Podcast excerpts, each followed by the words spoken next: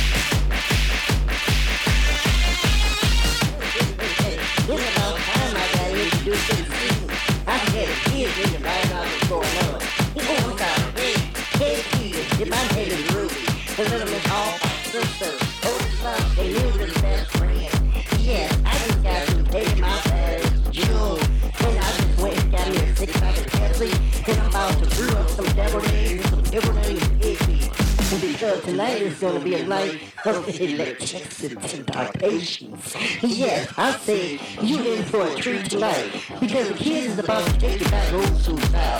When you got to get on the dance floor and shake their hands and clap their hands it's just participate in the music. And that's what it's all about, kids. It's about